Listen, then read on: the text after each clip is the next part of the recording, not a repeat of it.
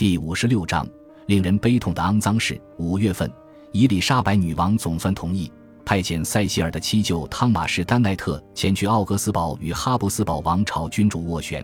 女王表示，若哈布斯堡王朝君主同意让查尔斯大公访英，他与女王之间的婚姻协商就再也没有任何阻挠。然而，马克西米连二世依然执着于宗教问题。于是，原本计划赠予其加德勋章的伊丽莎白女王，决定在对方态度软化前延后赠予计划。丹奈特特使也在维也纳见到查尔斯大公本人，并向女王回报大公本人殷勤有礼、友善可亲、变通不守旧、博学多闻，十分得人心，也非常喜欢户外运动，增得过天花而幸存。但天花并未减损他的帅气。身为一个男人。他显得十分俊俏，长相好看，体格健美，腰围小，胸围宽阔。尽管穿着全副服装，依然看得出大腿与小腿比例完美。尽管有一点余履，他骑马时依然挺拔。唯一的缺点是对宗教信仰虔诚，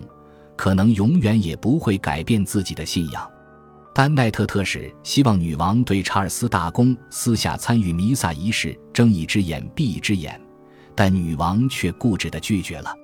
丹奈特特使一直在奥地利待到八月，徒劳地等待女王改变心意，但他却只等到女王要一张画像的要求。六月十九日，在戒备森严的爱丁堡城堡中，苏格兰女王玛丽·斯图亚特经过漫长又痛苦的生产过程，终于产下一个健康的男婴詹姆士，也大幅增加了他继承英国王位的可能性。从此，他对英国王位的企图。不再只是为了自己，还为了他的儿子。数十年后，詹姆士·梅尔维尔爵士的回忆录引用了一个来源不明的故事，指出伊丽莎白女王对詹姆士出事的反应。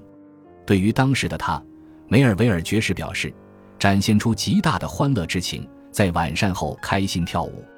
六月二十三日，当塞西尔悄悄地告诉他这个消息，听闻消息后，他悲怆的跌坐，猛然对着侍女们大喊。苏格兰女王已经是个男孩的妈了，而她却只是个不会下蛋的母鸡。但梅尔维尔爵士并未亲眼见证此事，仅表示自己是听闻宫廷中的朋友转述，但当时他却未记录下来，现代也未有当时留存下来的相关证据以资证明。而梅尔维尔爵士向玛丽斯图亚特转述伊丽莎白女王的反应时，仅表示王子的诞生让女王陛下感激不已。事实上，在梅尔维尔爵士抵达之前，塞西尔便已先行告知女王此消息，而唐迪亚哥大使则称，女王对于新生儿的诞生显得相当高兴。伊丽莎白女王确定告诉梅尔维尔爵士的，是她已经决定要满足苏格兰女王，于此，她相信是她这个好姐妹应得的，因此她打从心底希望这个问题能以此方法决定。詹姆士王子的诞生。伊丽莎白女王强调，一定可以刺激议员们在下次的议会开议时解决这个问题。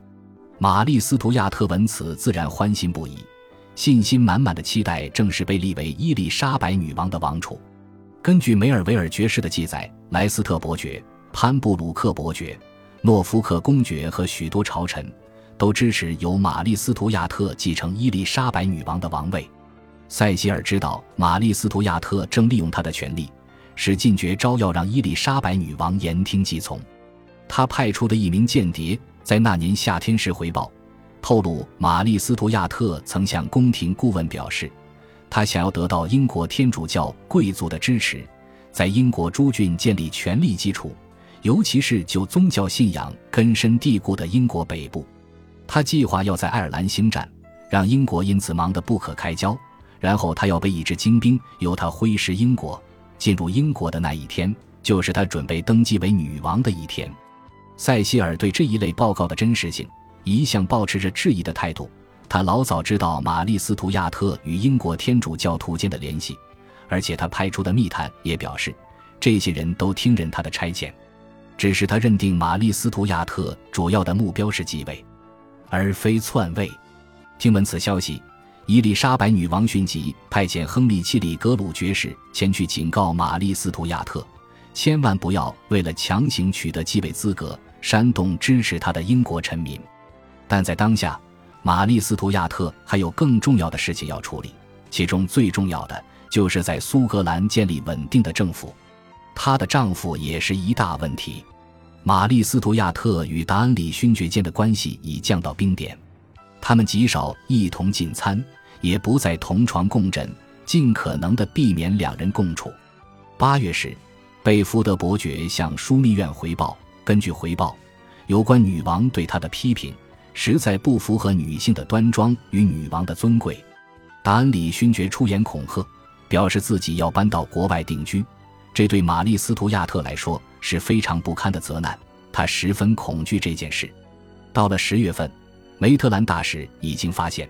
玛丽·斯图亚特对于与他共度一生的想法已然绝望。八月，丹奈特特使沮丧的自维也纳反映，哈布斯堡王朝联姻协商似乎已然走入死期状态。伊丽莎白女王则大费周章地向哈布斯堡王朝君主表示，这一切都与莱斯特伯爵毫无关系。因为英国宫廷上下没有任何一个人像他一样对这个联姻计划如此倾心着迷，也没有任何一个人像他一样努力要我们也有一致的目标。到了秋天，伊丽莎白女王决定派萨塞克斯伯爵前去维也纳，表面上将加德勋章献给哈布斯堡王朝君主，事实上却是要说服对方答应他的要求。此时，他已开始抱怨查尔斯大公的聘金太少。相关议题与其他事项的争议，让萨塞克斯伯爵延后好几个月才离开英国。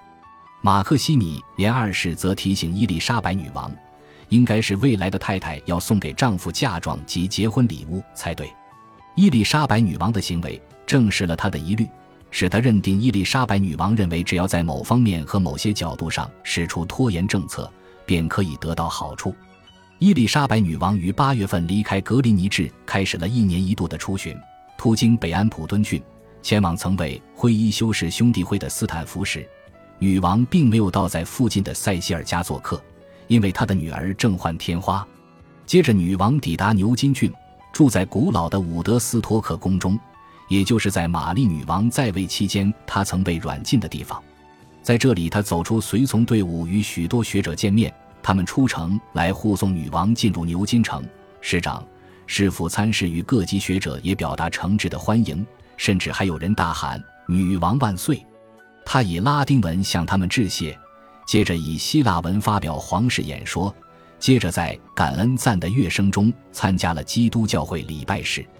然后热热闹闹地在大学城中进行巡视、公开演说、参与辩论、聆听布道、课堂授课与戏剧等活动。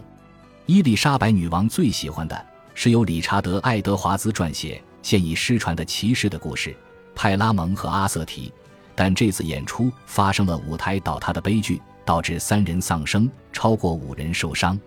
伊丽莎白女王赶紧派出她的御医前往救治伤者，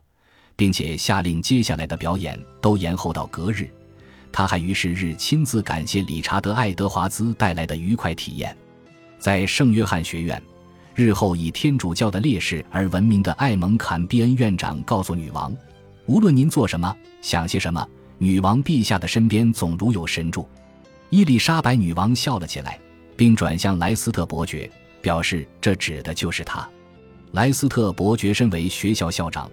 为女王此行做东；而走访剑桥大学之行，则是另一位校长塞西尔做东。在他离开前最后一次露面时。伊丽莎白女王用拉丁文演说了自己撰写的讲稿，同时疾呼她希望学习风气滋长。这个说法广受好评。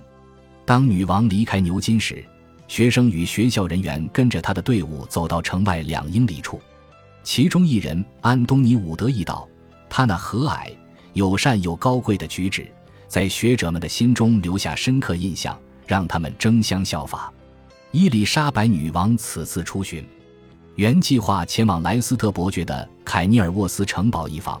但宫廷流言却称两人即将宣布订婚。伊丽莎白女王因而警觉气氛不对，于是决定取消访问行程。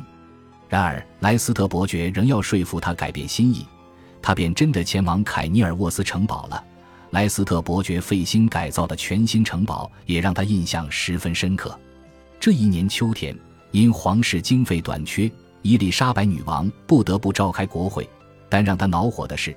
此时的国会开议只让议员们对继位问题旧事重提，而到了这个节骨眼，继位问题已然成为女王与大众之间的敏感议题。近来，英国国内突然出现许多书册，为凯瑟琳与玛丽·格雷姐妹继位背书。而一名国会议员莫利纽克斯先生竟大胆建议，再度采用之前上书女王的请愿书。在场的枢密院成员匆忙阻止他，但下议院坚持马上解决这件事情，并着手准备召集上下议院再度向女王请愿。感谢您的收听，喜欢别忘了订阅加关注，主页有更多精彩内容。